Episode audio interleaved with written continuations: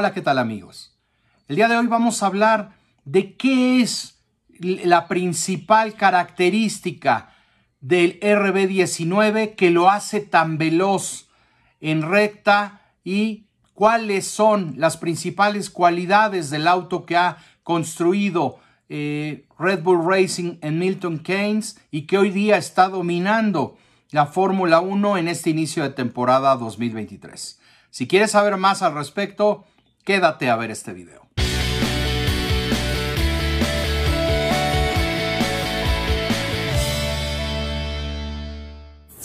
Lewis Hamilton terminó el Gran Premio de Arabia Saudita y atendió a la prensa inmediatamente después de bajarse del auto. Y comentó que nunca en su vida había visto un auto tan veloz, con tanto diferencial de velocidad tope como el Red Bull RB19. Ciertamente nunca había visto un auto tan rápido, señaló el siete veces campeón del mundo. Cuando nosotros éramos rápidos, no éramos tan rápidos. Creo que este es el auto más rápido que he visto especialmente en comparación con el resto, aclaró Lewis Hamilton. Y este comentario del piloto británico levantó gran especulación, levantó mucha polémica acerca de la superioridad de este auto de Red Bull Racing y cómo mejoraron en el invierno. Y creo que todos tenemos claro que este auto de Red Bull denominado RB19 es muy eficiente desde el punto de vista aerodinámico. El enfoque se centró en la mejora de la velocidad que Red Bull parece estar logrando al abrir su sistema DRS. Hay personas que hoy día aseguran que este sistema del DRS le está dando una enorme ventaja sobre sus rivales al activar el sistema. Red Bull alcanza una velocidad tope que no pueden por el momento alcanzar sus rivales en pista.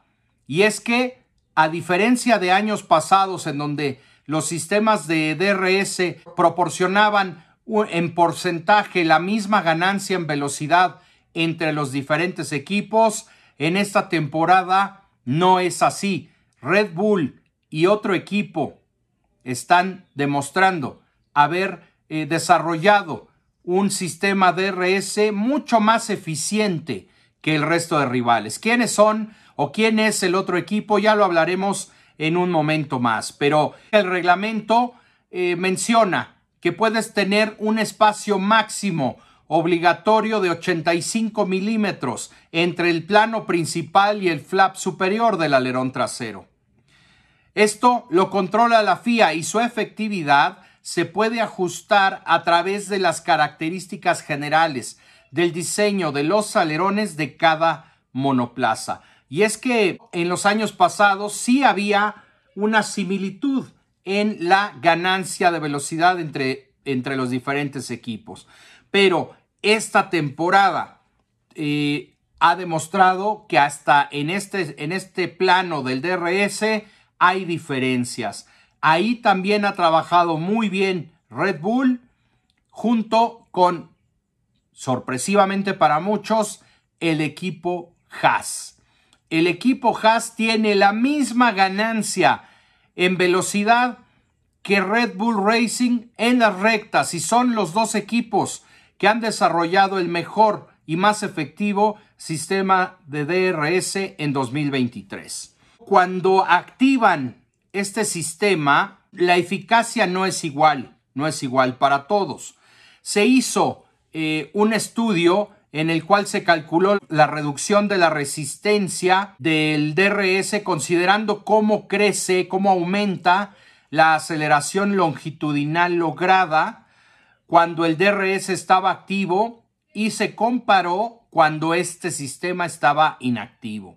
Por supuesto, también se incluyó la ganancia que puedes tener con, em, con la succión, con eh, la oportunidad de rodar cerca de otro auto y esto también te hace ganar velocidad. Se tomó en cuenta este, esta velocidad adicional y se promedió su impacto al analizar cada vuelta de carrera. ¿Cuáles fueron los resultados? Fueron estos, amigos. Aston Martin es el equipo que menor porcentaje de velocidad gana usando el DRS.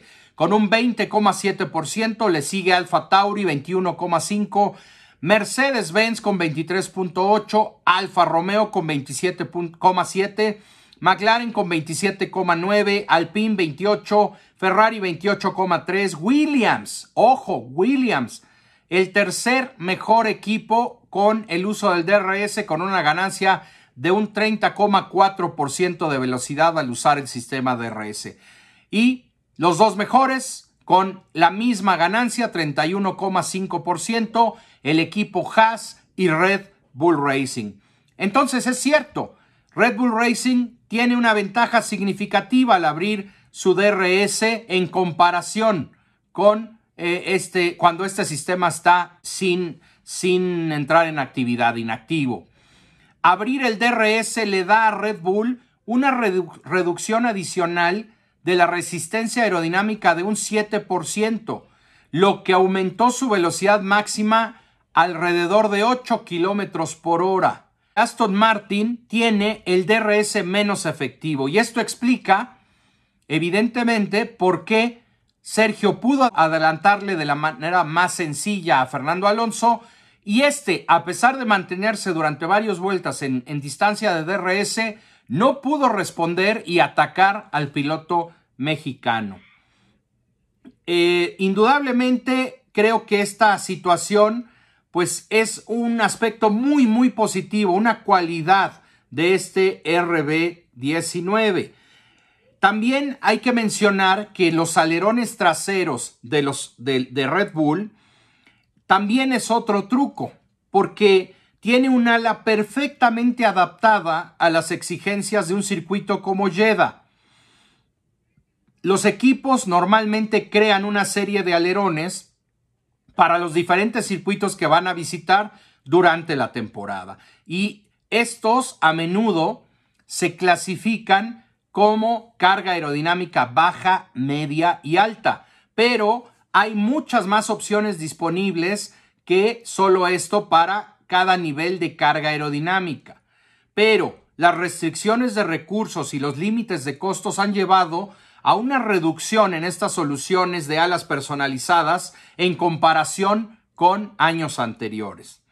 Ahora, con un alerón de baja carga aerodinámica y alta velocidad como el que se necesitaba para Arabia Saudita, muchos equipos no llevaron un alerón eh, específicamente para este circuito. Red Bull llevó un alerón modificado siguiendo el mismo diseño que la versión que había utilizado en Bahrein. Le, digamos que introdujo modificaciones en el plano principal, el flap superior y por supuesto, por supuesto los end plates eh, para reducir, o sea, buscando reducir tanto la carga como la resistencia aerodinámica. También trajo a pista un alerón trasero con un sistema DRS de un solo poste que le beneficia tanto para la penetración aerodinámica, para la eficiencia aerodinámica, como para lograr velocidades tope más altas. Y bueno, como les decía, con este alerón trasero de una sola viga, de un solo poste, bueno, pues tuvieron un gran impacto en esta carga y la resistencia generada.